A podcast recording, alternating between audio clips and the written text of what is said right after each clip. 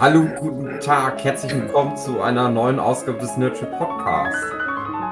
Äh, unsere Jahreshighlights und Lowlights des Jahres 2022 ist das Thema. Stimmt das, Teil André? 2, ja. Hab ich das richtig gesagt? Genau. Gut. Äh, ich bin jetzt dran, oder Ja. was? Erzähl mal, was ist dein Highlight oder dein Flop gewesen? Also, ich habe ja so eine ganz lange Liste mit Sachen, die ich gesehen habe. Und ich gehe jetzt einfach mal so was durch, wenn mir was ins Auge sticht. Oder du hältst einen Ich hab- Finger drüber und ich sag Stopp und dann sagst du, was da, was da steht. Pick habe ich gesehen. Was? Ich habe mich Auch. dieses Jahr viel mit ähm, Nicolas Cage beschäftigt. Mhm. Und ich finde es cool, dass der irgendwie wieder am Start ist. Was hast du gesehen? Klick. Pick. Pick, Ach, das Pick. Schwein. Nein, aber auf ja, Englisch. Ja, ja, ja. Kann ich da kurz dazu was sagen? Ich habe das ja auch schon lange auf der Liste und ich dachte immer von dem Bild, von dem bärtigen Mann, dachte ich immer, das wäre dieser Peter Storm, ja, weil das so aussieht. Mhm. Hab Mhm. dann sehr, sehr spät erst gecheckt, dass es Nicolas Cage. Das stimmt, die sehen sich mittlerweile wirklich ein bisschen ähnlich. So aufgedunsene alten Männergesichter. Ja, irgendwie schon. Hugi, du wurdest unterbrochen. Ja, äh, Pick hat mir gut gefallen. Jo. Gut. Sag ich jetzt einfach mal. Okay, so gut. ohne. Ach, ja, das ist halt irgendwie ein ruhiger Film, aber irgendwie cool. Na, ich höre mir äh, Pod. Podcasts an über Filmekritik oder Serienkritik und da kam das ganz gut weg. jo. Ja, ich habe dem, also ich habe ja schon, glaube ich, im Vorgespräch erzählt, ich habe hier meine äh, Liste und die habe ich am Anfang sehr akkurat geführt. Das ist dann immer monatsweise und dann halt auch hingeschrieben, was für ein Film, aus welchem Produktionsjahr der ist, an welchem Tag ich den angeschaut habe und eine Wertung. Und umso weiter das dann das Jahr voranschreitet, ist es dann irgendwann einfach nur noch Film lang Netflix oder sowas. Ja, Naja, man und äh, irgendwann zwingen, du hast recht, ja. Aber Pick habe ich eine 7 von 10 gegeben. Ah, Oh. Nicht schlecht. Ist aber auch von 21, weil das Problem habe ich nämlich bei vielen Sachen, die ich jetzt dieses Jahr angeschaut habe, die sind alle, oder die meisten sind von 21 eigentlich. Ja, Hab aber ich ich erst auch, dieses Jahr es, es geht nicht darum, was dieses Jahr erschienen ist. Das ist Genau. gut, weil dann kann ich doch noch einiges nennen. Ja, Pick hatte ich jetzt nicht bei meinen Tops mit aufgeschrieben, aber hat mir auch gut gefallen. Ich mag auch Filme übers Essen. Ja, Gibt's viele gute. Bankett der Meister oder Tampopo. Tampopo ist auch gerade bei Amazon Prime drin. Japanischer, klassischer Film übers Essen, sehr gut. Und Pick ist so in der Tradition. Oh. Schön. Nicolas Cage hat ja jetzt auch diesen ja, neuen Film. Er macht ja jedes Jahr irgendwie fünf Filme. Äh, aber ein, wo der sich so mehr oder weniger selber spielt, da hätte ich noch Bock drauf. Der ist auch sehr gut angekommen bei den Aber Wie hieß Kritikern. der nochmal? Ich komme jetzt auch gerade nicht drauf, aber alle Leute wissen, welcher gemeint ist, die sich ein bisschen auskennen mit Nicolas Cage. Ah, Hugi, was hast du denn rausgefunden bei deiner Nicolas Cage-Recherche? dass er wieder am Start ist. Geil. Der hat, ich mochte den ja immer. Der hatte ja jahrelang klar. immer ein schlechtes Image irgendwie, dass der scheiße Ah, ist. das heißt, dass das ein echter Schauspieler ist. bla bla bla. Und ich mochte den aber eigentlich immer schon früher, wo der noch der große geachtete Schauspieler war, aber auch in der Zeit, wo der dann irgendwie so diesen komischen Ruf hatte. Und äh, ich habe halt dieses Jahr dann aber wieder viel nachgeholt, weil ein bisschen lässt man sich ja doch immer beeinflussen. Mhm. Massive Aber, Talent. Äh, hm? Massive Talent. Mhm. Ja, so genau. der, ne? der neue Ja. oder aktuellste Aktuellste. Film. Ich glaube, zu- gehört zu haben, dass das auch sein hundertster Film war. Also sein Film, seine hundertste Rolle. Holy moly. ja, naja, Der hat halt aber auch wirklich alles mitgenommen. Ich, ich war jetzt ganz erstaunt, weil ich hatte jetzt mal so YouTubes ge geguckt und da fiel mir National Treasure Trailer Ja. ins Auge. Ja, Und ich dachte, ach, jetzt kommt endlich der lang angekündigte dritte Ah. Teil. was wär's? Aber es ist, äh, es steht immer noch drinne bei seiner, bei seiner Filmografie, dass das mal irgendwann kommt. Aber es, es geht jetzt um die Serie. Ja. Äh, da kommt ja die National Treasure Serie. Äh, Die ist, Serie. schon, die ist schon draußen bei Disney Plus. Oh, ähm, okay, wirklich. Ich hatte aber keine Lust, es anzugucken. Ja, Ich weiß bin ein großer nicht, ich Fan der, der. Filme tatsächlich. Also Definitiv, ja. Da war ich damals sehr überrascht, dass die so gut sind. Mhm. Das, das war ja vielleicht noch so das letzte große Ding, was er gemacht hatte, bevor es dann. Das, das war ja bei ihm immer so eine Geschichte mit der Privatinsolvenz und der hatte ja immer unheimlich viel Kohle und hat es in Batman und Spider-Man-Comics und so weiter investiert und dann musste der sein Schloss verkaufen, seine Comicsammlung und die ganzen Schrottfilme machen. Und ich Aus in finde es- Deutschland, glaube ich sogar. Ne? ja, ja, genau, genau. Und ich fand es aber immer krass. Der ist so wie, wie Gunter Gabriel. Hugi, wir haben uns darüber ja auch schon mal unterhalten. Gunter Gabriel, der war ja mal obdachlos und der hat sich nur durch Arbeiten, durch so, hey, hier, ihr kennt noch meine alten Tracker-Hymnen, hier, ihr könnt mich für 50 Euro zu eurer äh, 70. Hochzeit da einladen und ich singe euch da eine halbe Stunde für. Und so hat er sich da wieder hochgearbeitet. Und so ist halt Nicolas Cage in meinen Augen auch. Und ich bin da halt auch voll dabei. Ich habe immer großen Respekt vor dem Mann gehabt, weil du auch immer merkst, an welchem Punkt der wirklich jetzt einen Scheiße verskippt. Aber der gibt den Leuten halt, glaube ich, trotzdem das, was die erwarten können in Mhm. dem Rahmen. Also das, das Schlimmste ist wahrscheinlich so die Ghost Rider-Filme. Und ich glaube, das hat so den Standard gesetzt für diese ganzen B, C-Movies, die der ja in den letzten Jahren immer macht. Mhm. So, wenn dein Skript scheiße ist, dann kriegst du den Ghost Rider Nicolas Cage. Wenn dein Skript geil ist, wie bei Pig, dann kriegst du den Leaving Las Vegas Nicolas Cage. Mhm. Und der kann beides immer noch abrufen. Ja. Ja, es ist halt trotzdem noch ein Schauspieler, das kann man ihm halt nicht absprechen. So, der, der ist immer, ähm, ist wie so eine Wundertüte, der Typ. Ich mochte auch den Mandy absolut. Das ist ein sehr guter Mhm. Film, mag ich unglaublich gerne. Äh, aber ich mochte zum Beispiel auch den Duell der Magier sehr gerne. Ne, wird wahrscheinlich Den habe ich gehasst, sagen. leider. Ja, Aber nicht wegen Nicolas Cage, wegen dem Hauptcharakter. Leider. Okay, das kann sein, aber ich, ich, das ist zum Beispiel ein Film, den mag ich sehr gerne. Das ist so ein typisch rundgelutschter Teenie-Film zwar, aber der macht, macht mir ungl unglaublich Spaß. Was halt auf der Habenseite bei einem Nicolas Cage immer noch steht, sind diese ganzen Kultfilme, die er dann trotzdem Ja. irgendwie hat und ich weiß gar Und nicht, ich halt wollte- fucking Oscar, ne? Das darf man nicht vergessen. für was hat er den bekommen? Für Leaving Las Vegas. Ach, okay. Das musst du auch erstmal haben.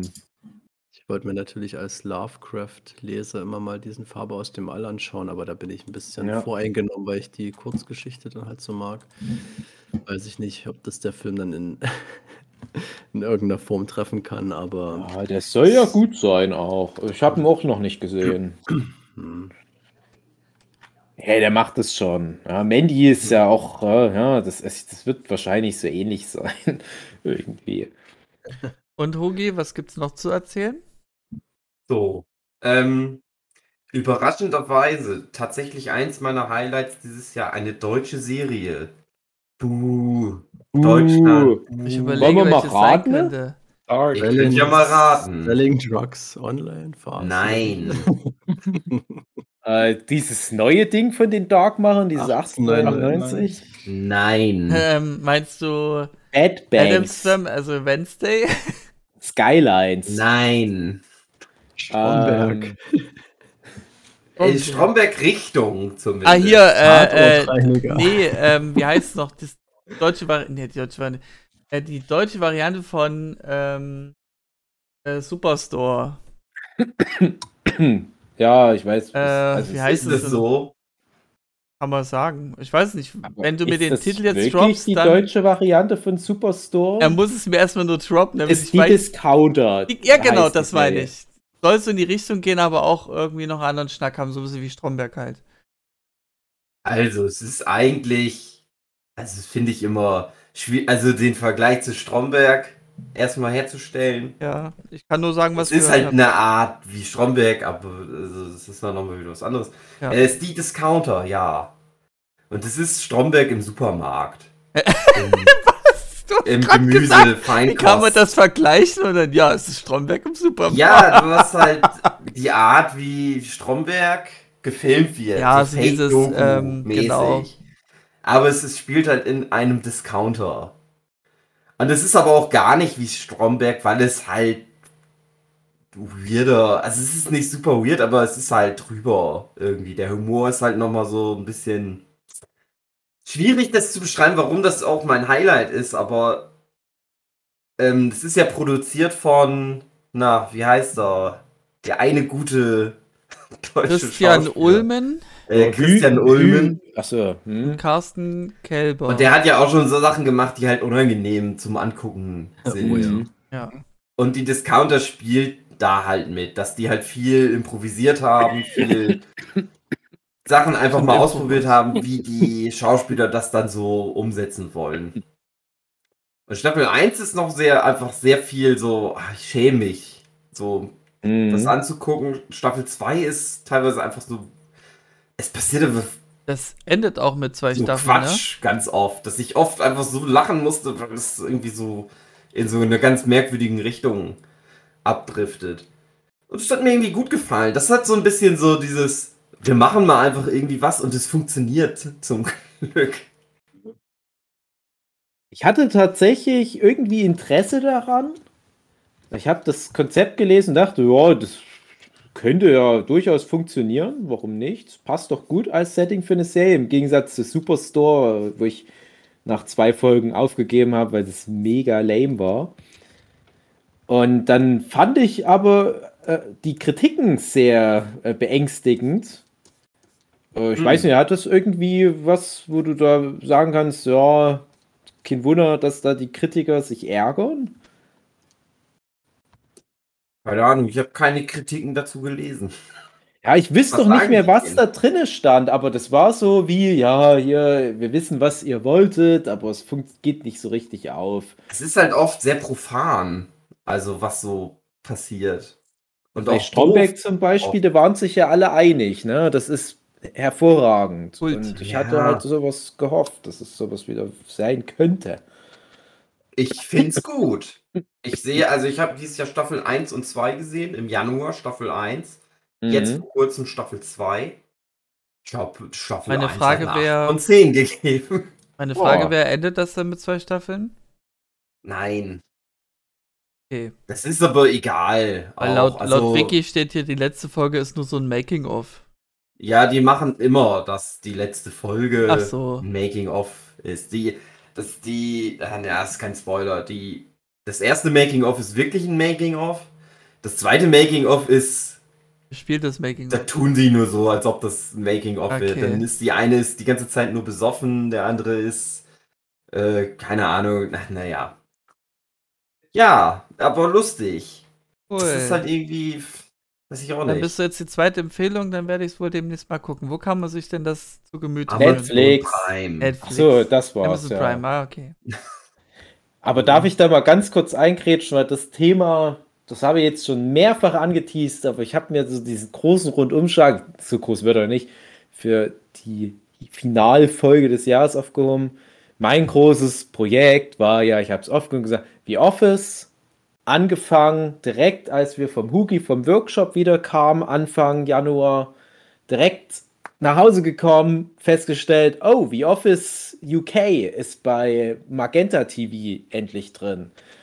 Ich glaube sogar Deutschland-Premiere, war noch nie vorher irgendwie verfügbar, über 20 Jahre alt. Und es ist eine Serie, die wird oft als die beste Serie des aktuellen Jahrtausends von Kritikern ähm, so festgemacht. Ich mir dachte, ah, das sind schon krasse Lorbeeren, die da ausgeteilt werden. Ich würde jetzt nicht so weit gehen und da sagen, ja, so ist es. Aber ich verstehe die Argumentation. Und ich bringe das deswegen jetzt an, weil all diese Serien, wie halt das Discounter oder Stromberg, das lebt ja davon, dass damals der Ricky Gervais 2000 etwa gesagt hat, oder 2001 in der Dreh rum, ich mache jetzt mal eine Mockumentary. Die ist aber auch lustig, aber auch irgendwie cringe, schlimm cringe teilweise und auch so dieses, dieses, dieses satirische Bild vom, ich sag mal, so, so diesem Mittelstand, diesem oh, unteren Mittelstand. Ja, nicht, also ja, also da, da, ist halt viel dann noch gekommen, was so in die Richtung reingeht. Und das mag es auch vorher schon gegeben haben, das will ich jetzt gar nicht bezweifeln, aber der hat es halt so groß gemacht, dass es ja dann so eine riesige Schwemme gab an solchen Formaten. Aber das ist halt wirklich so ein krasses Kunstwerk, das Original UK wie Office. Ich finde, das so unglaublich gut. Martin Freeman in seiner ersten größeren Rolle, wenn man so will. Richtig gut.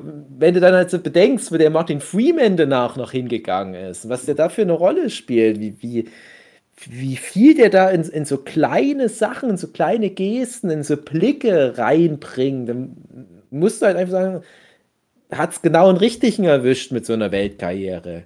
Ricky Gervais Rolle, mega gut. Also es, es hat halt so zwei, drei kleine Plots. Es ist auch mega kurz. Das hat zwölf Folgen und ein abschließendes Weihnachtsspecial. Und dann ist die Serie durch.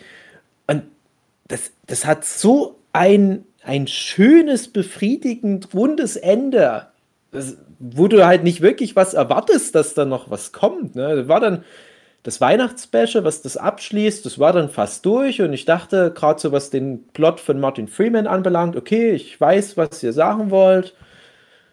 Okay, ja, ne, so ist es Leben, so spielt das Leben. Dann ist die Serie fast vorbei, weil dann läuft so der Timer mit und ich denke, ja, jetzt sind noch ein paar Sekunden. Und dann kommt noch so eine kleine Szene hinten ran und das dreht es nochmal so komplett. Und ich denke, oh Mann, das so richtig krass gerührt war ich da. Also so, hätte ich nicht erwartet, dass, dass diese teilweise auch sehr böse britische Humorrichtung das dann aber auch schafft, wenn die mal so ins Gegenteil ausschlägt, mich so krass zu berühren. So, also groß. Das muss was heißen. Doch, doch. Bitte? Das muss was, was heißen, wenn ja. du mal berührt bist. Ja, auf alle Fälle. Und da geht es nämlich gleich weiter, weil für mich war das jetzt so dieses Jahr dann klar, okay, das wird mein The Office-Jahr, weil dann, als ich da durch war, nach ein paar Tagen bist du da halt durch, ah. auch nur alles kurze, kurze Folgen, da kam auf einmal endlich bei Netflix komplett alle neuen Staffeln US The Office, was in Canon ist mit dem britischen, ne? Oh. Dachte ich, was ist los? Jahrelang warte ich drauf, dass das endlich mal komplett nach Deutschland kommt, weil die letzten vier Staffeln oder so nie nach Deutschland gekommen sind. Und das war wirklich bis vor, ich glaube, zwei Wochen oder so, habe ich das ganze Jahr mit Steve Carell und seinem Office verbracht. Und das war so ein krasses Highlight. Ich habe immer mal sporadisch über die Jahre ein paar Folgen gesehen. Ich habe auch mal meine halbe Staffel am Stück irgendwie auf Comedy Central gesehen. Aber halt leider auch immer auf Deutsch. Und das sollte man nicht auf Deutsch gucken, sollte man im O-Ton gucken. Oh ja. Und dann jetzt endlich die Möglichkeit, und ich wusste genau, das ziehe ich durch. Das, man darf sich nicht beirren lassen. Die ersten paar Folgen sind fast eins zu eins Remakes des britischen The Office, aber halt nicht ganz so gut. Wo ich auch denke, warum macht ihr das? Weil man erzählt ja nicht eigene Geschichten. Und so wie die dann aber sich ein bisschen davon wegbewegen, da wird es dann richtig, richtig stark, weil das dann einen eigenen Schnack hat. Das, das britische wie Office, das ist sehr hemdsärmelig, das ist, das ist regelrecht authentisch. Das könnte wirklich fast eine Mockumentary sein, also eine echte Dokumentation sein, wo auch Stromberg dann eher, finde ich, angesiedelt ist. Das, das hat so eine krasse, realistische Ebene, dass es teilweise auch so, so sehr schwer am Magen sitzt. Und Stromberg habe ich übrigens auch parallel dann wieder angeguckt. Und dann merkst du erstmal, das sind drei Serien, die alle drei das gleiche Basismaterial haben, die sich aber völlig verschieden entwickeln. Und während Stromberg immer, immer unangenehmer, immer zynischer wird, aber trotzdem halt sehr gut, ne, brauchen wir nicht drüber reden, wird das amerikanische wie Office immer, immer leichter, immer, immer ja, angenehmer zu gucken ist das. Das ist es hat dann gar nicht mehr so diese Cringe-Ebene. Die, die Figuren werden immer abgespaceter, das werden dann irgendwann so richtige Karikaturen. Das tut der Serie aber gut. Ja, und ich empfehle auch an der Stelle nochmal sehr Parks and Recreation, eine meiner absoluten Lieblingsserien, die mal ursprünglich ein Spin-off wiederum sein sollte von dem USW Office. Und es hat sehr, sehr ähnliche äh, Ausgangssituation gibt es halt auch im Büro mit so ein paar quirligen Charakteren. Und das USV Office, wie gesagt, hat mich das ganze Jahr begleitet. Und ich sage nur noch so viel, egal was ich für eine Serie dieses Jahr geguckt hatte, das musste sich immer an The Office messen. Es hat alles mit enormen Ach und Krach verloren. Ob das nur in The Boys war, ob das in Rings of Power war, und, wo wir wirklich von guten Serien reden, aber das ist alles kein fucking The Office. Das ist so eine starke Serie und jeder Mensch sollte das wirklich sich mal komplett reinziehen. Im O-Ton bitte angucken und, und wirklich. Bei britischer Comedy. Naja, das ist ja das Amerikanische, wovon ich jetzt rede. Also das, das, das Amerikanische, das hat unheimlich viele Folgen auch. Das, also ne, mhm. braucht viel Sitzfleisch. Das sind an die 200 Folgen bestimmt. What? Aber es lohnt sich wirklich sehr. Ne? Du hast ähm, viele äh, Startpunkte von großen Karrieren, die du da nochmal nachverfolgen kannst. Gerade eine Ellie Camper, die dann später die Kimi Schmidt wurde. Oder ein paar Charakter, oder der, ich sag mal, der, ähm, wie hieß er? Äh, Zach Woods wollte ich gerade sagen, den wir zum Beispiel von Silicon Valley kennen. Hm. Äh, Steve Carell natürlich, der John Krasinski, der dann später sich die Emily Blunt geschnappt hat. Ja, also das, das, sind richtig viele krasse Sachen dabei. Das sind Cameos dabei. Auch hier zum Beispiel äh, unser Emotionsvampir aus What We Do in the Shadows, der hat ja fast dieselbe Rolle schon in The Office gespielt, Jahre vorher. Das ist generell so ein Ding. Du hast ganz viele Charaktere generell und viele von denen spielen da schon die Rolle, die sie später nochmal in einer anderen Serie gespielt haben, wodurch sie dann erst so richtig berühmt wurden. Das ist ganz verrückt. Naja, und es wird dann noch mal ein bisschen schwächer kurz hinten raus. Also ich rede jetzt von Staffel 8, Staffel 9. Da gibt es dann mal zwischendurch so eine Phase, wo du denkst, wo wollen sie denn jetzt noch hin, so gegen Ende? Aber die schaffen es auch wirklich, ich kann schon sagen, ein perfektes Ende für diese neuen Staffeln drum zu packen. Und die letzte Folge, also, also selbst ich, alter zynischer, harter Krüppel, Emotionskrüppel, ich habe da die ganze Zeit, ich habe hier neben meiner Frau gesessen, wollte natürlich keine Schwäche zeigen, aber ich musste die ganze Zeit Tränen wegdrücken. Ach, schön. So schön. Das ist so schön Folge. zu hören von dir. So richtig lang auch, ne? Also die letzten Folgen, das ist nochmal so, hier, hier habt ihr nochmal drei Folgen, jeweils eine Dreiviertelstunde. Wir genießen jetzt nochmal richtig den Abschied nach diesem Jahrzehnt, die wir die begleitet haben. Und dann ist wirklich die letzte Folge nur Bam, hier, Bam, Bam. Hab ich dich immer noch nicht? Hier ist noch so eine Szene. Hab ich dich immer noch nicht? Doch, ich hab dich. Du kriegst trotzdem noch mal zehn solche Szenen. Das ist so hart. Ich müsste mich da so durchkämpfen. Also im positiven Sinne, weil es wirklich so Tierchirger Marathon war. Und so schön halt aber auch, ne? Nicht so, oh, jetzt sterben alle noch an Krebs. Nee, das ist wirklich angenehm große, große Empfehlung. Äh, für mich war es, wie gesagt, 2022 mein großes Mädchenprojekt. Wenn ihr für 2023 noch was offen habt, ein Fensterchen, ein kleines für diese 200 Folgen, bitte, ich würde das auch, wenn da sich noch mal jemand dazu bereit erklärt, ich würde auch gerne mal eine komplette Folge dazu machen. Da gibt es so viel zu erzählen.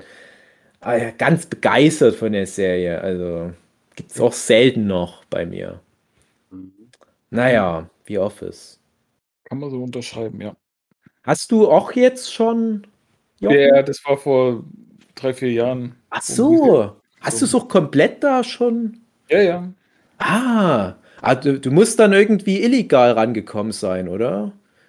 Ich habe immer gewartet, dass es auf Deutsch mal komplett verfügbar ist. Und das war, dachte nee, ich erst jetzt. Das hat mir jemand ganz legal auf VHS kopiert. Ah, dann ist gut. Dann bin ich beruhigt. Und würdest du auch sagen, das ist auch was, wo, wo jeder rankommt, oder würdest du sagen, man muss schon ein bisschen dafür hm. gemacht sein? Man muss schon Humor mögen. Also, okay, ja, ich hoffe, dass. ja. Man muss sich reindenken können, wie es Leuten geht, die halt morgens bis abends im Büro sitzen und arbeiten. Ja. Wundert mich das übrigens, dass du als Zeichner da reinkommst. ja, das stimmt. Ja, tatsächlich habe ich ja auch schon äh, Büroarbeitserfahrung sammeln können. Und mhm. es gibt so ein paar Sachen. Äh, die, das ist so eine universelle Wahrheit, die da immer mal äh, rüberkommt durch so kleine zwischenmenschliche Momente, wo du dann halt sagen kannst, ja, das spielt halt jetzt zufällig alles in dem Büro, aber da geht es ja auch viel um Liebe, um Beziehung, um, ich sag mal, Ehrgeiz, um, um Karriere, um, um so Ziele im Leben. Ne? Das sind immer so parallel, so Storystränge, die teilweise über viele Staffeln erzählt werden.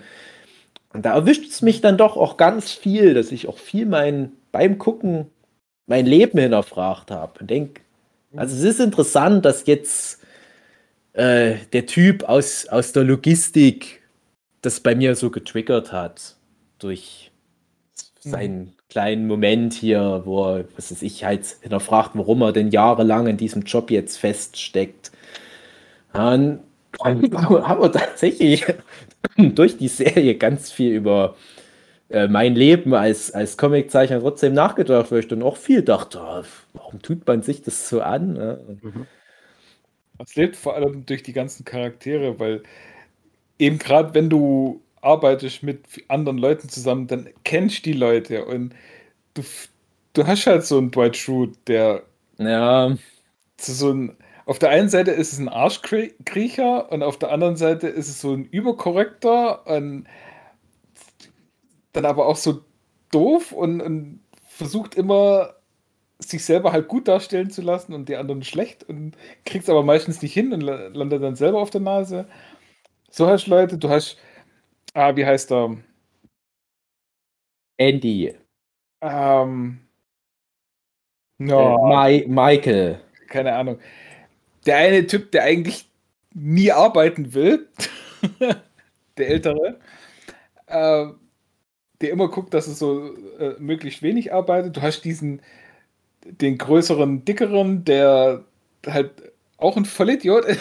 Evan. Ja. Du hast diesen alten Verrückten, der immer irgendwelche ganz komischen Sachen fallen lässt und du weißt halt auch, mm. ja, okay, der, der hat schon, der ist schon ein bisschen creepy und äh, mit dem will ich lieber nichts zu tun haben. Äh, genau so einer sitzt zwei Plätze weiter von mir. Ja, cool. Wo ich auch denke, so, ah, nee, nee, erzähl mir lieber nichts aus deinem Leben. Ich möchte nicht irgendwo ins Zeugenschutzprogramm müssen. Ja, und das ist ein mhm. Spiegel. Ja. Und so halt. Also, das sind halt wirklich alles so Charaktere, wo du denkst, ja, ja, genau so einen kenne ich auch. Ja, das stimmt. Also ich, alles so schön übertrieben, aber äh, man kennt die, die Grundzüge. Ja. Ich, ich frage mich auch, wie das am Anfang der Serie war, weil die waren ja nicht von Anfang. Also es war ja bei Parks and Recreation auch. Du hast ja da eine Staffel, wo die noch relativ normal sind. Übrigens auch bei 30 Rock. Das ist auch erstaunlich, ja. wie normal da noch die erste Staffel war. Und dann werden die immer mehr zu Karikaturen.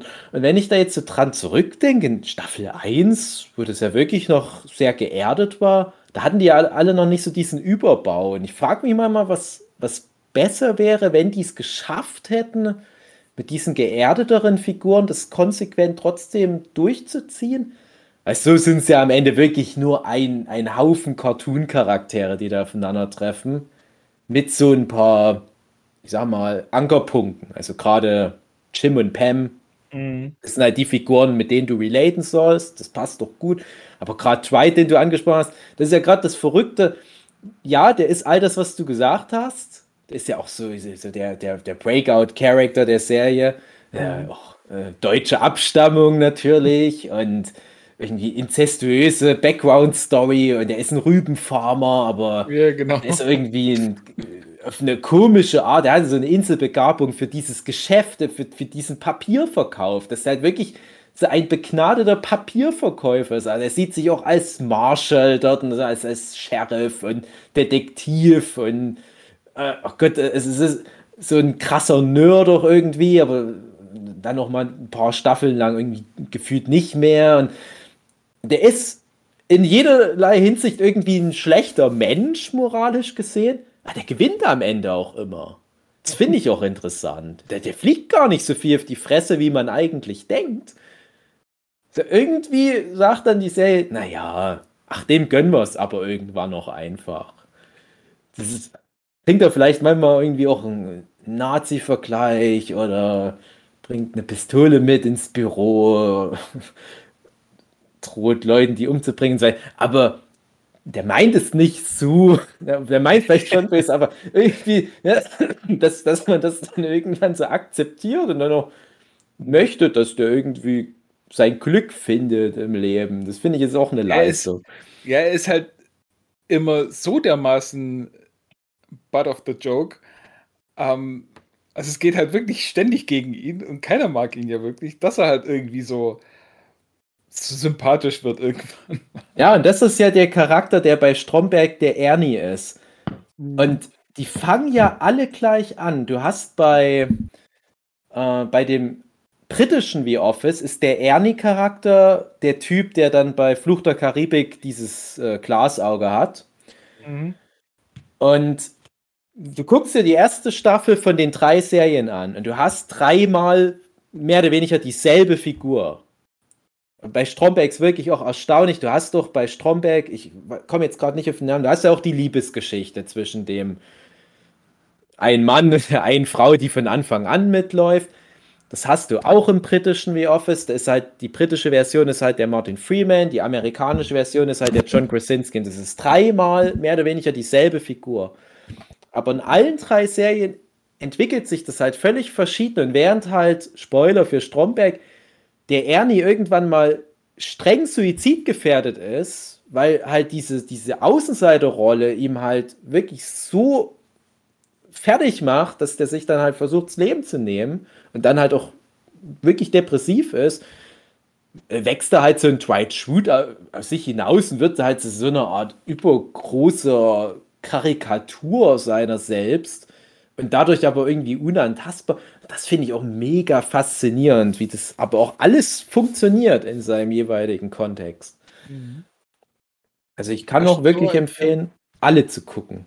Ja. Fast so, als wären da Schreiberlinge dran gewesen, die was von ihrem Handwerk verstehen. Ja, es ist wirklich, das, das ist nämlich genau das, was ich vorhin schon meinte. Das, das macht mich immer so traurig, wenn die dann so eine mittlerweile ja auch schon fast 20 Jahre alte Serie wie The Office am Stück nochmal guckst, die dann halt vor, ja, vor acht Jahren oder so kamen dann mal die letzten Folgen.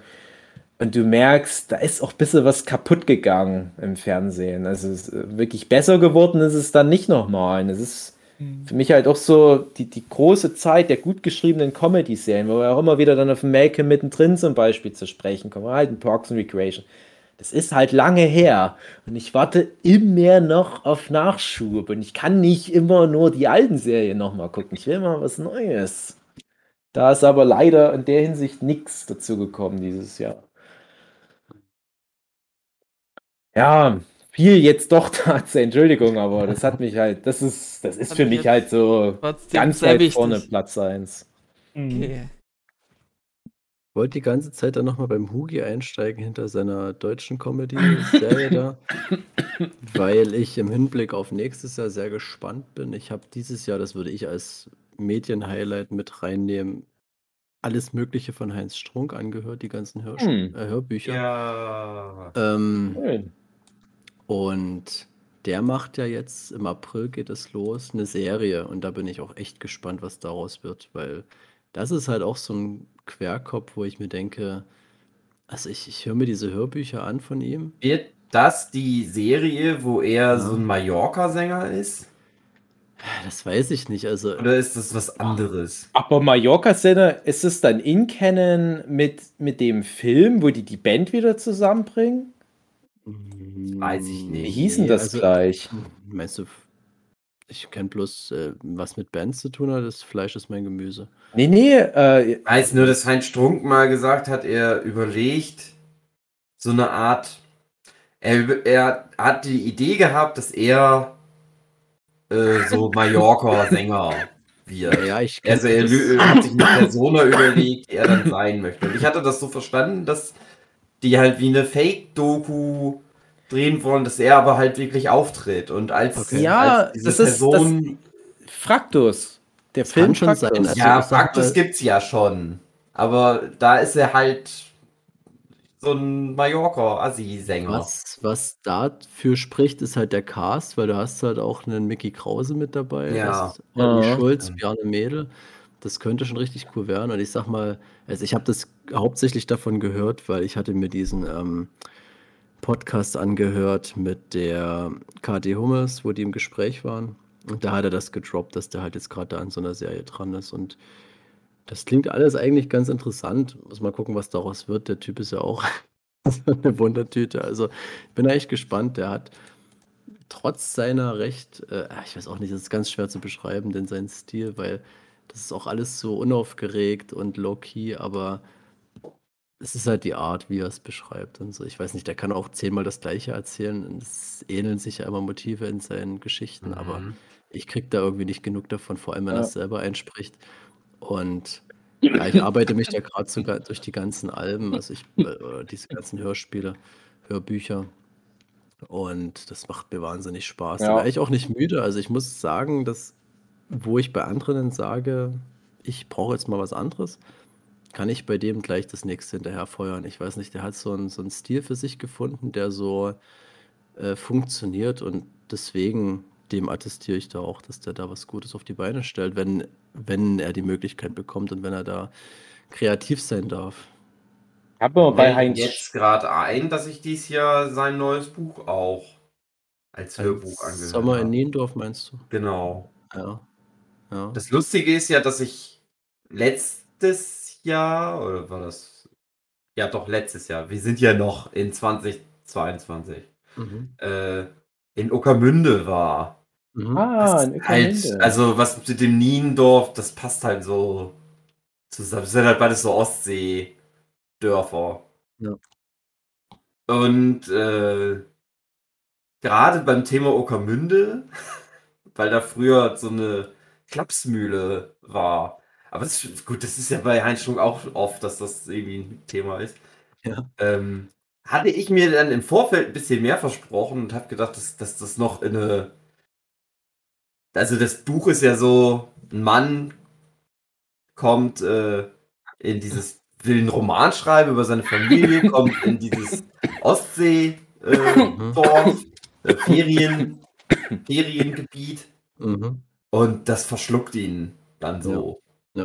Und der hat das immer so beschrieben wie so eine Horror-Story. Und das passt auch schon, das ist es auch irgendwie so, aber es ist auch schon sehr so seine Art, wie er so Geschichten erzählt. Mhm. Und ich hatte mir das eigentlich noch ein bisschen gruseliger vorgestellt. Ja, ich zumal ich finde, dass hier sehr hervorsticht, das ist ein sehr, Mhm. ah, ich weiß nicht, äh, er hat immer so einen leichten Ton bei so Sachen wie Fleckenteufel oder so. Oder Mhm. selbst Fleisch ist mein Gemüse, aber ich fand Niendorf war recht düster vom ganzen Ton her.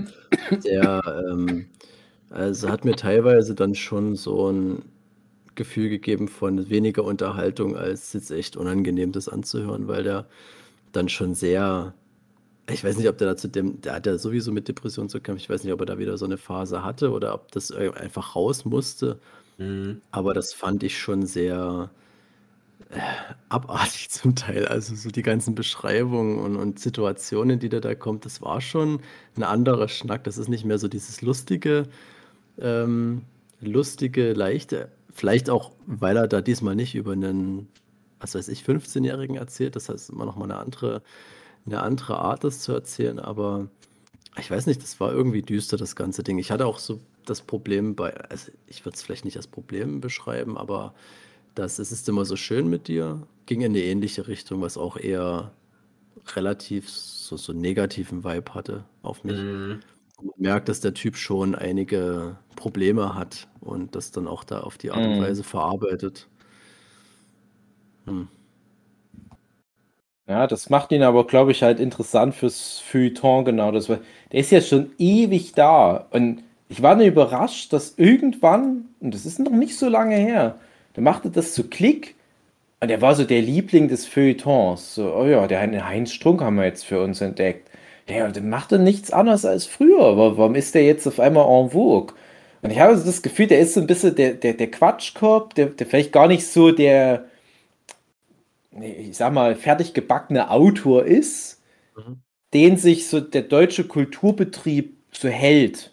Also so ein Olli Schulz, der will da auch hin auf lange Sicht. Und der Huki irgendwann mal auch. Also Quatschkörbe, die so Quereinsteiger sind und, und irgendwie interessant sind von der ganzen Persona her und noch viel anbieten. Das macht ja ein Heinz Strunk auch.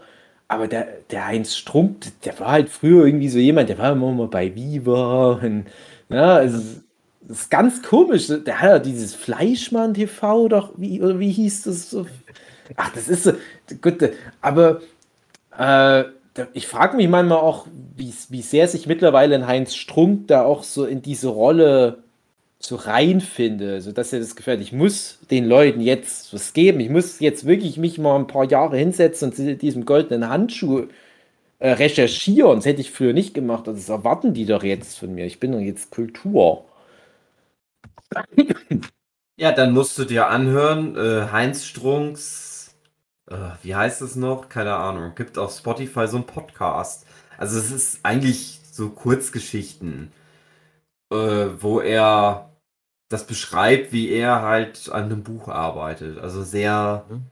ist halt ein bisschen Quatsch, bisschen, manchmal ein bisschen was Albernes, aber ich finde, da merkt man halt schon so, äh, wie er so, so, so sein Leben beschreibt. Das ist immer so sehr, äh, naja, egal. Ja, sag mal. Äh, so dieses Banale auch Mhm. einfach, was der aber so auf den Punkt bringt manchmal, dass ich denke, genial. ja. Ja, das denkst du, ja, genau. Und dann hörst du dir halt eben dieses Gespräch mit der Kathi Hummels an und du denkst, der Typ ist irgendwie schwerbehindert, weil der irgendwie keinen geraden Satz rauskriegt. Ja. Das habe ich beobachtet, als es um diese Ja. Penny-Doku ging. Die hatten ja bei der Penny-Doku irgendwie nochmal mit Interviewen, da war der mit dabei. Ich so, jetzt Stimmt. mach doch mal deinen Satz zu Ende. Ich hatte halt die ganze Zeit bei dem Hören so Angst, weil ich weiß halt, was der so kann und, und schätze den halt sehr, aber ich glaube, wenn da irgendwie so Kathi Hummels-Fans ein, einschalten, die denken, dass der Typ behindert ist. Also ganz unangenehm teilweise, weil der auch so mit seiner ganzen Art, für den ist es halt auch irgendwie nichts. Der will das auf der einen Art, so dieses Leben und der führt es auch, aber der ist da so verkopft oder keine Ahnung, was mit dem los ist. Der, der, der, der ist da so schnell eingeschüchtert, wenn er in so einer Situation ist und dann fängt er an mit Stottern und dann kann er seine Ja. Sätze nicht zu Ende bringen und das ist schon, das ist schon eine Persönlichkeit, der Typ. Also, das ist abgefahren.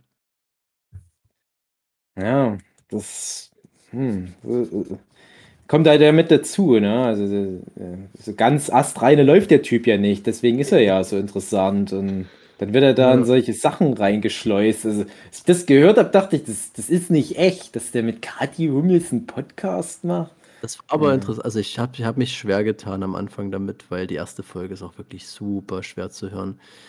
Ähm, das wächst aber über die Zeit, weil du lernst auch so kennen, dass das ist auch nicht so dieser, ja, dieser super anspruchsvolle Typ so. Also der guckt auch sein Assi-TV und hat da seinen klar. Spaß dran und, und, Ja. ist sein der Fan Deswegen von ja, ja. absoluter Wollnies-Fan und so, ne?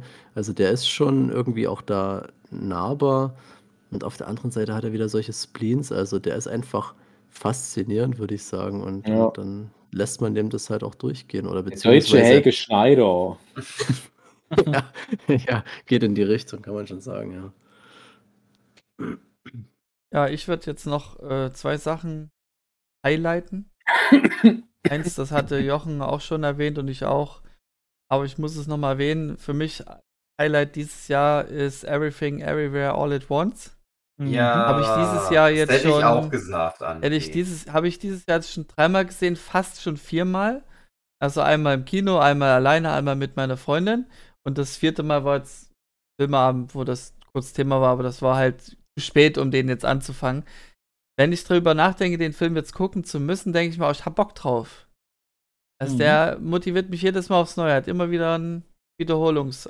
wie- Äh, wieder scheint guckwert. übrigens auch gute Oscar-Chancen zu haben. Also jetzt Freu kam ja Golden. Globe-Nominierung und da hat er richtig viele Nominierungen bekommen. Und da sagte Isa auch noch zu mir, ähm, hätte ich ihr gesagt, dass da so Konfus-Sachen drin vorkommen, dann wäre sie von Anfang an viel mehr investierter gewesen.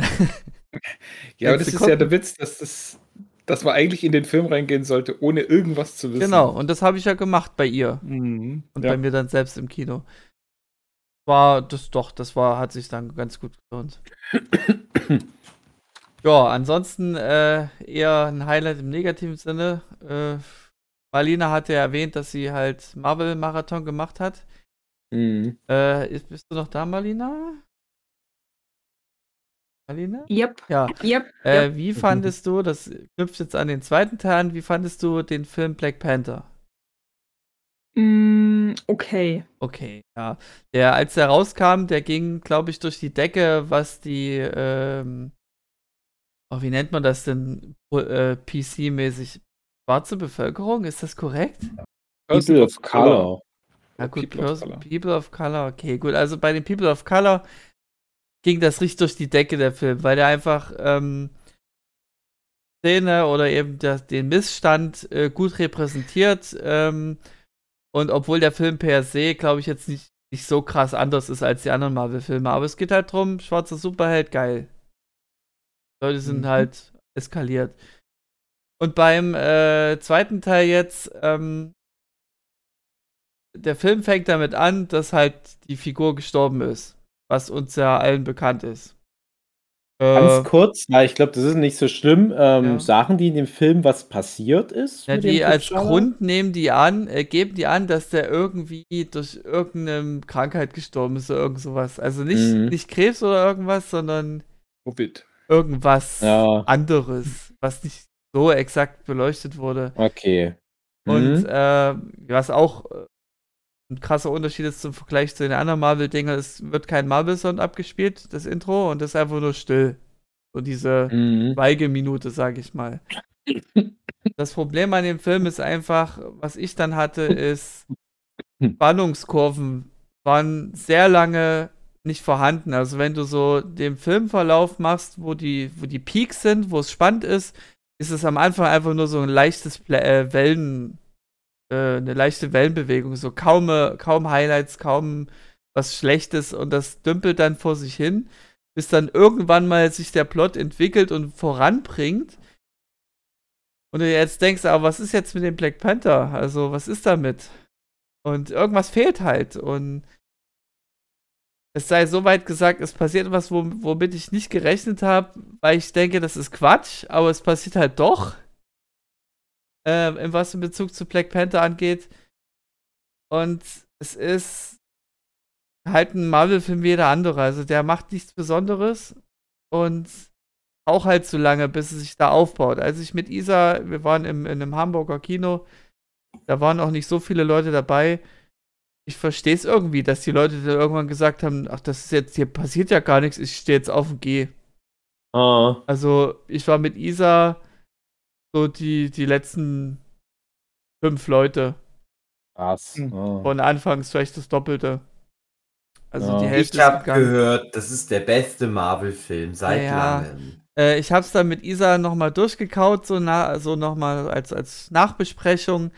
Äh, ich gebe ihr da voll recht. Sie hat gesagt, sie hat keinen Bock mehr richtig auf Marvel-Filme. Also der Ja. Film hat ihr sozusagen den letzten Schuss gegeben.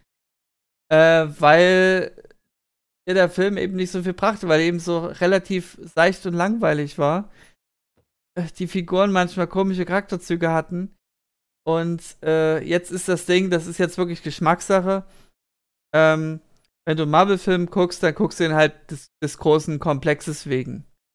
Und äh, wenn der Film für sich stehen würde, hätte ich gesagt, ich hätte ihn eher nicht geguckt, weil mich interessiert jetzt nicht so sehr die afrikanische Kultur. Das ist einfach so, warum muss, mu man muss, es muss einen ja nicht alles interessieren.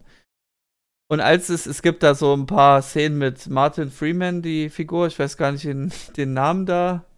Ross irgendwas. Ja, irgendwie so. Das ist so krass. Also du erlebst so viel ähm, Afrika-Plot, dass es so ein bisschen befremdlich ist, dass ich mich dann gefreut habe, mal so amerikanische Szenen zu Sie sind sehen. so der einzige Weiße in dem Ja, Film. Oh, auch. endlich. Ja, also äh, erstmal Ja. sei gesagt, sein Plot in der ganzen Film ist irgendwie sinnlos. also wirklich so, wirklich sinnlos. Wow, in Teil 1 auch schon. Ja, irgendwie so. Aber ich meine nur Langer so Weg dieses seit wie Office UK. Hm? Gefühl zu haben, äh, diese kurzen Szenen, die so amerikanisch sind, die, da fühlt man sich wieder wie so heimatlich, dass der Rest Mhm. halt eben so befremdlich ist. Aber Andrea? ich weiß nicht, ob das mir so geht. André, soll ich dir jetzt mal was sagen? Äh, stell dir mal vor, du bist jetzt schwarz und du guckst dir nur Filme an, wo andauernd Weiße drin sind. Und jetzt kannst du verstehen, warum sich die Schwarzen dann freuen, wenn es mal solche Ja. Filme gibt. Ja, ich sag, nee, ich sag ja nur, dass Ich, nee, ich verstehe ja dich nicht um- komplett. Ich verstehe dich komplett. Es geht auch um Sehgewohnheiten. Also ich bin da auch nicht auch, anders. auch genau darum geht es Ja. um die Sehgewohnheit und ich bin es eben nicht gewohnt, ähm, die afrikanische würd das- Kultur zu sehen. Aber ich bin der Meinung, wenn der Film interessanter wäre, würdest du das auch verzeihen oder würdest Auf du jeden das Fall, verzeihen, dann auf jeden das Fall. akzeptieren. Ne? Ähm, zum Beispiel, ich habe keinerlei Probleme mit den Hautfarben, für mich sind das einfach nur Menschen.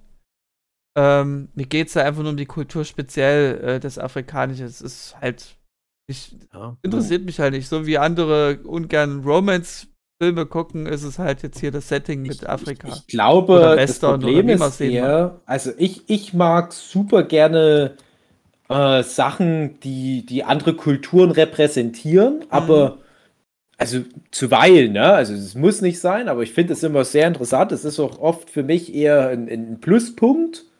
Ich werde mir auch demnächst Avatar 2 angucken. Ähm, und ich, ich will jetzt hier nicht irgendwie so ein Fass aufmachen, weil das könnte man immer falsch verstehen, aber ich, ich finde auch viele Filme über, ich sag mal, schwarze Bevölkerung in verschiedenen Teilen der Welt super interessant.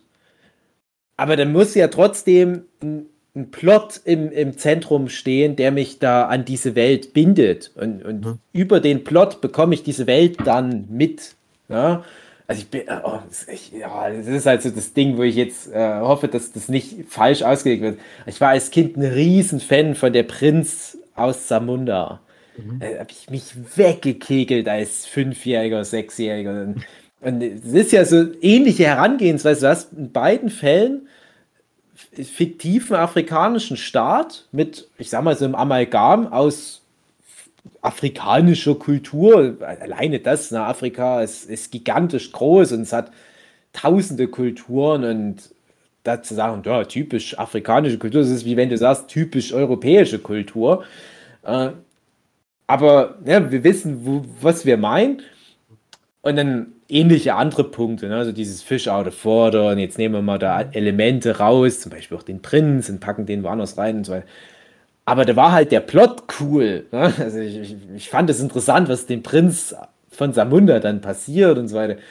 Ähm, und bei dem Black Panther hatte ich halt bei dem ersten Teil das Gefühl, und da glaube ich, da bist du gerade argumentativ so ein bisschen, André, das hat mir zu sehr so diesen, diesen, wie, wie sagt man, African Future Style so ins Zentrum gepackt. Mhm. So das Ganze drumrum, das war mir alles so viel zu durcheinander. Und da habe ich keine Lust drauf gehabt. Und es hat für mich nichts mit der afrikanischen Kultur per se zu tun gehabt in dem Fall. Sondern für mich war der erste Black Panther-Film super holprig. Also ich mag den auch gar nicht. Oh, Ich gönne dem den, den Erfolg. ne? Das ist ein super wichtiger Film historisch gesehen. Aber es ist leider nicht der, der Film qualitativ, der es hätte sein müssen, finde ich. Ja. Alleine, also- dass am Ende diese komischen Nashörner da noch. Oh, Ja, na, wenn du den Film in Ordnung fandest, weiß ich nicht, wird der, der zweite vielleicht noch weniger gefallen, weil es fehlt halt jemand. Es fehlt halt die ikonische Figur, äh, die jetzt beschulternd auf diese Schwester, ich weiß ihren Namen jetzt gerade nicht, mm, äh, lastet, die dann sozusagen in die Hauptrolle gedrängt wird. Und du hast sie eben so eher als Nebenfigur gehabt und jetzt Ja. ist sie halt Hauptspotlight und ich denke so, ja, okay, die ist jetzt nur so dabei, mal gucken, was da noch kommt. Aber das zieht sich den ganzen Film halt so durch. Dann kommen noch andere Frauenrollen hinzu, die meines Erachtens nur reingeschrieben wurden, weil die dann sozusagen die äh, Protagonistin ersetzen sollen. Also weil die dann die Rolle eingenommen hat. Wenn man den gan die ganze Story sich so durchdenkt, ja, äh, das hätte auch mit dem Black Panther funktioniert. So haben sie sich wahrscheinlich gedacht, aber dann mussten sie das halt umschreiben. Da wurden Mhm. wahrscheinlich Figuren hinzugedichtet, die gar nicht da waren, um das zu kompensieren. Naja, ähm, auf jeden Fall ist es äh, typische Marvel-Formel. Am Ende eskaliert's. Äh, ja, ich hoffe, die werden am Ende anders. Freunde mit Namor, dem Submarinon, seinem Meeresvolk. Seine Motivation habe ich auch nicht so ganz verstanden. Äh, Alle tot machen. muss alle tot machen, weil äh, in Spanien mal was Böses passiert ist. Wo sich alle die Spanien, ja. Menschheit Die Aber. André, weißt du noch, wie ich mal beim Nerdquiz die Frage beantworten sollte, wie der erste Marvel-Superheld hieß? ja, weiß nicht mehr. Und ich ganz krass, Namor vs. Submariner. Okay, ich glaube ja. Und, also und ich dachte noch Sicht- so, eine weitere Figur, die ich bitte niemals im Marvel-Universum jetzt brauche. wirst du sie sehen dürfen.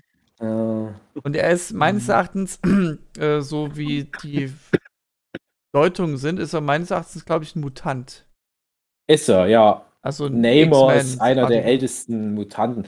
Ja. Ähm, und zwei Fragen dazu. Also ich werde den wahrscheinlich mal in ein paar Monaten auf Disney Plus gucken, aber ich habe echt doch keine Lust mehr auf Marvel aktuell. Ja, Also äh, ich, ich werfe nur mal ganz kurz in den Raum. Eins meiner großen Flops war Miss Marvel, die Serie. oh ja. Äh, puh, Die- also das, das, ist die hat tief, bei mir also so viel die kaputt schlimmste gemacht. Serie, also noch, also Falcon and the Winter Soldier, da kann ich noch irgendwas rausnehmen, aber da aus dem, das ist Ja, ein Abgeklapper von irgendwelchen Story-Ideen, die einfach nicht genug Tiefpunkte es haben. ist so wie, wie Krieg und Inflation. Äh, ich denke mir jetzt manchmal, ach, das waren noch Zeiten, als Benzin nur 1,80 Euro gekostet hat. Ne? Damals, als es 1 Euro, 1,80 Euro gekostet hat, fand es schon scheiße, aber dann wusste es ja noch nicht, dass es mal 2 Euro kostet. Und so ist es mit and the Winter Soldier und Miss Marvel. Ja, ne, jedenfalls aber, ähm, ich habe trotzdem zwei Fragen. Einmal, die haben doch in dem Avengers Endgame von diesem Seebeben geredet. Als dann die Danai Guerrera-Figur dieses Meeting mit Captain Marvel und so weiter verlassen hatte. Da haben die gesagt, ja, hier, wir haben hier so ein Seebeben. Und die sagt, ja, das ist hier, das, das ist so eine Wakanda-Angelegenheit. Tschüss. Ist das schon die Vorbereitung gewesen auf den Namor? Ich denke schon. Da Okay. geht es auch um, äh, also um den, den Anfangsplot aufzugreifen.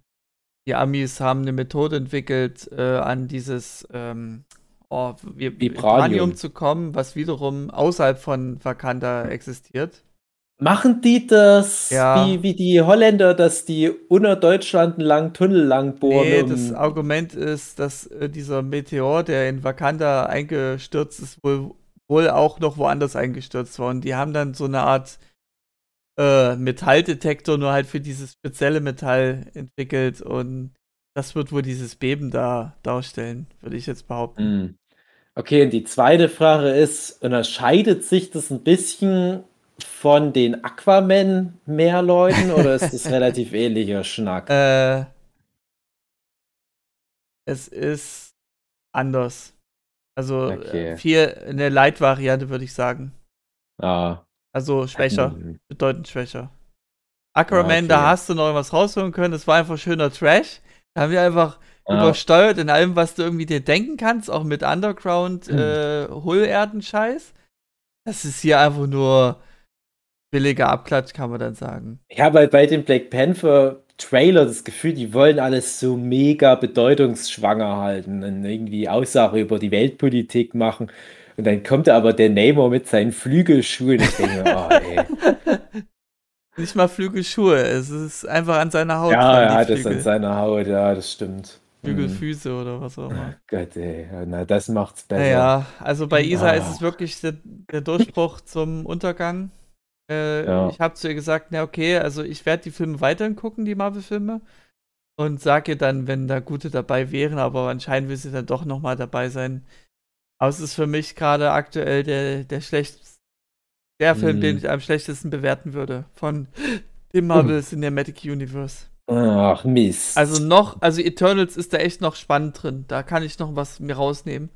Ja, wie gesagt, ich fand, ich habe ja den Eternals auch erst dann dieses Jahr am Anfang gleich geguckt. Ich fand den nicht so schlimm. Ja, ja, aber das Ähm, ist, ich empfehle es nicht.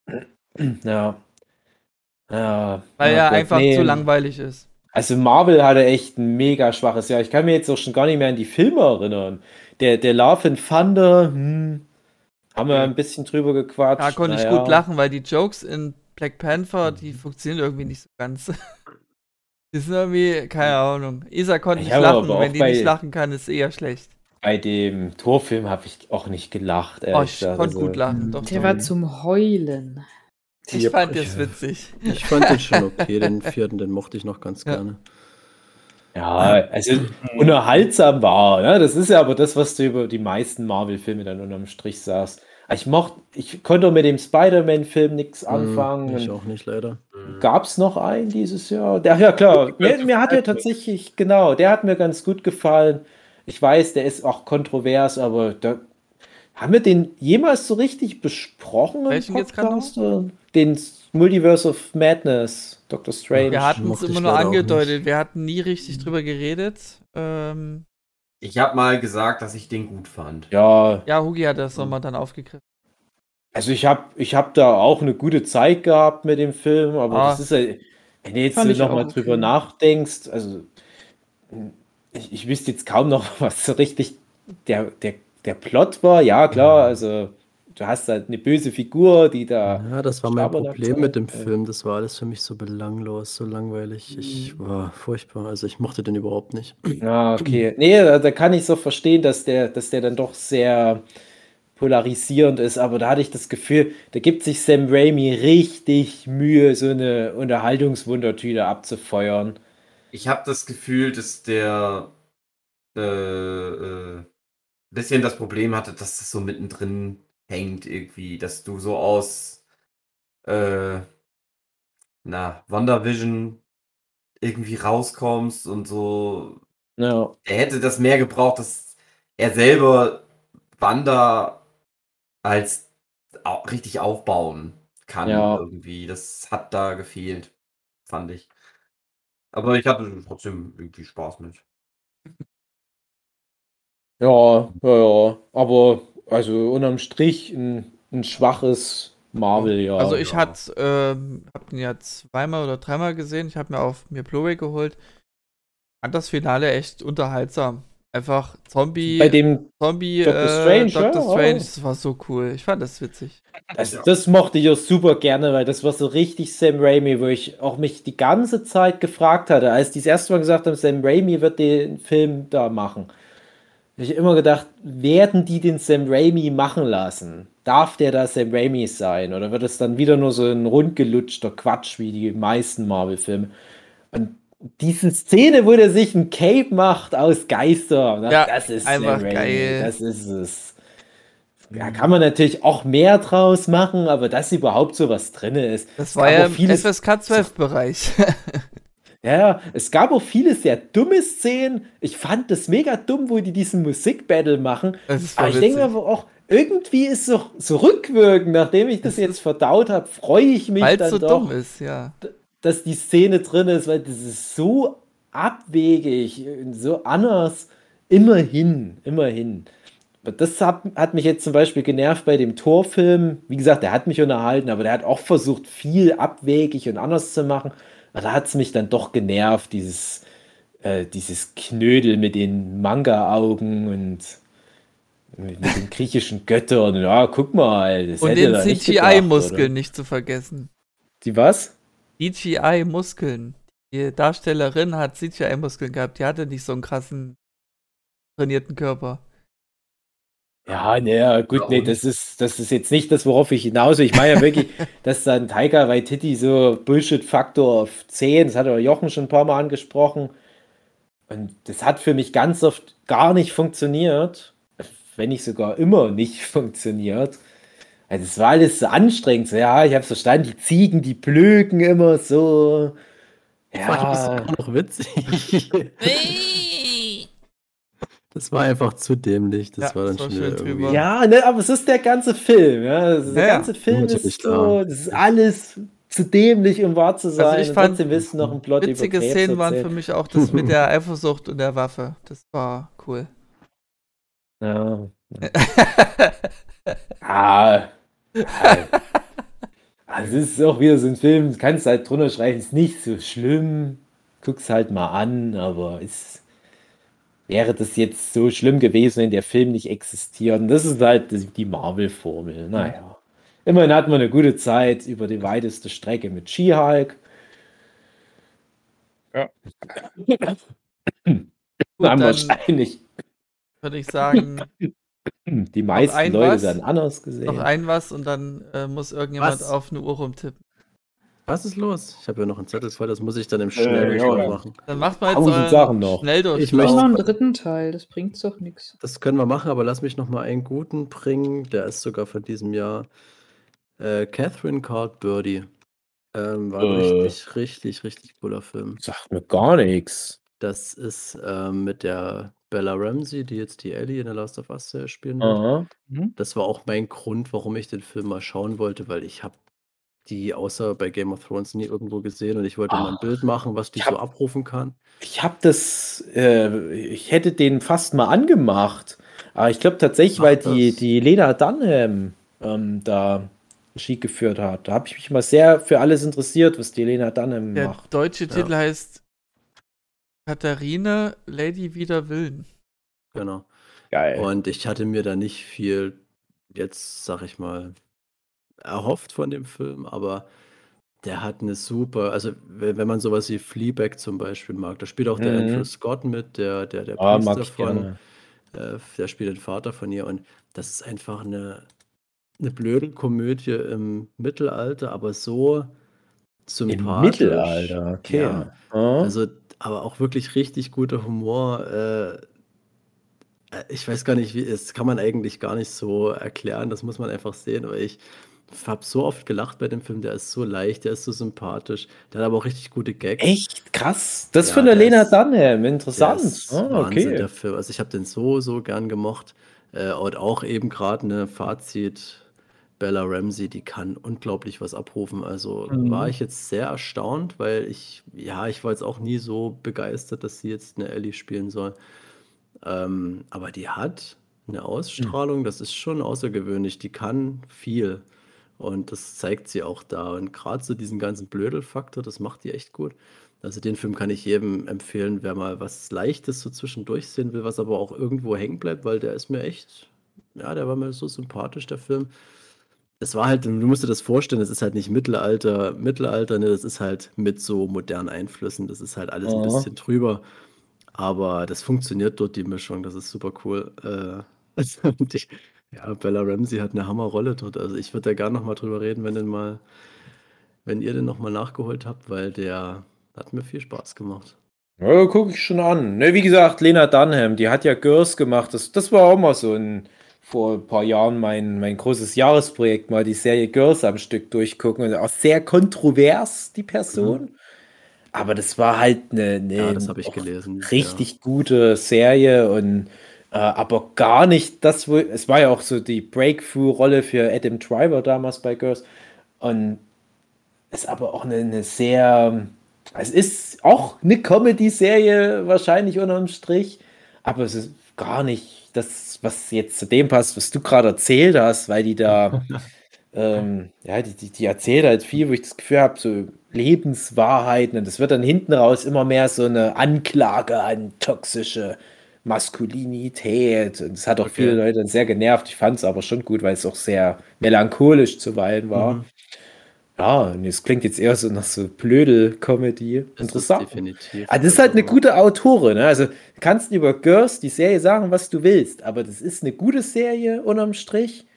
Ähm, und die ist gut geschrieben. Und äh, auch eine, die ich da in der Kategorie sehe mit einer Lena Dunham, das ist eine Greta Gerwig. Ich weiß Mhm. nicht, ob ihr mit der Ja. Bisschen schon Erfahrung gesammelt habt. Die macht jetzt den Barbie-Film. Genau, Das ist ja. genau das Ding. Ne? Greta Gerwig, hervorragende hat ja zum Beispiel auch dieses Little Women dann gemacht, hier, Mhm. diese, diese neueste Verfilmung. Ein Film, den ich liebe. Die macht immer viel mit dem Noah Baumbach, auch jetzt der Barbie-Film, der ja auch zum Beispiel Marriage Story gemacht hat, egal. Aber die haben zusammen mal diesen Francis H. gemacht. Kennt ihr den?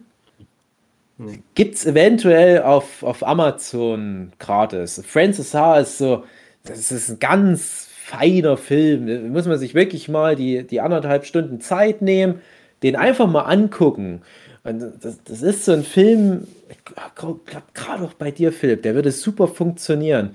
Weil das einfach nur Szenen aus dem Leben sind. Die, die bauen gar nicht so sehr aufeinander auf. Mhm. Ja, ich mochte auch den Lady Bird ganz gerne. Also, Ja, genau, Lady Mhm, Bird, das ist auch noch die. Ecke, genau. Mhm. Und, und jetzt kommt sowohl eine Lena Dunham und eine Greta Gerwig mit so Film auf einmal um die Ecke, wo ich mir denke, ja, das gucke ich mir an. Ne? Nee, also kann ich nur empfehlen. Der hat, äh, ich mag ja grundsätzlich so, ähm, so Powerfrauen, die aber nicht so aufgesetzt dumm sind, so, so äh, Captain Marvel-mäßig, sondern so Ja. dieses Fleabag-Ding, ne? Was, das, das Ich glaube nicht, dass gerne. Captain Marvel das transportieren, weil es ist nur leider, dass das am Ende ankommt. Kann schon Mhm. sein.